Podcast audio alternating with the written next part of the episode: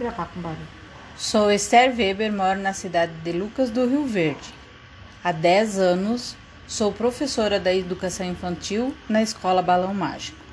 A cidade de Lucas do Rio Verde, que teve seu início na metade das, da década de 70 com as obras de abertura da rodovia BR 163 pelo Nono Becker Batalhão de Engenharia e Construção, ligando Cuiabá a Santarém, Pará.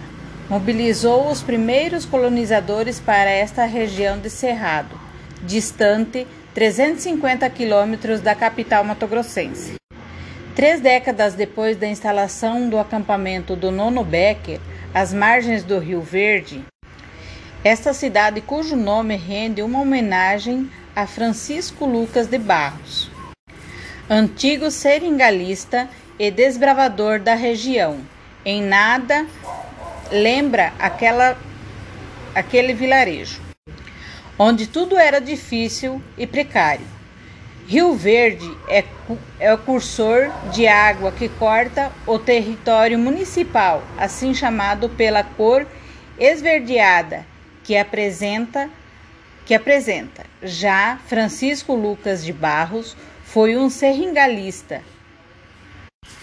Francisco Lucas de Barros foi um grande desbravador de sertões. Este homem foi responsável na extração do látex, extraído das seringueiras, sua motivação de vida. Profundo conhecedor da região, teve seu nome perpetuado pela história ao emprestá-lo ao município de Lucas do Rio Verde. Tempos depois, pessoas de várias regiões do país migraram para a cidade, principalmente depois da chegada de empresas multinacionais. O dia 5 de agosto de 1982 passou a ser comemorada a data de fundação da Agri Agrovila ainda então pertencente ao município de Diamantino. Hoje, com mais de 79 mil habitantes, tenho um enorme orgulho de viver na cidade, que em tão pouco tempo tornou-se um polo de desenvolvimento do Estado. Além de ficar conhecida por possuir gigantescas áreas de agricultura e destacando-se também na agricultura familiar time de, time de Na cidade existem diversas culturas que ao longo do tempo foram miscigenadas, apre, apresentando encantamentos em suas diversidades culturais.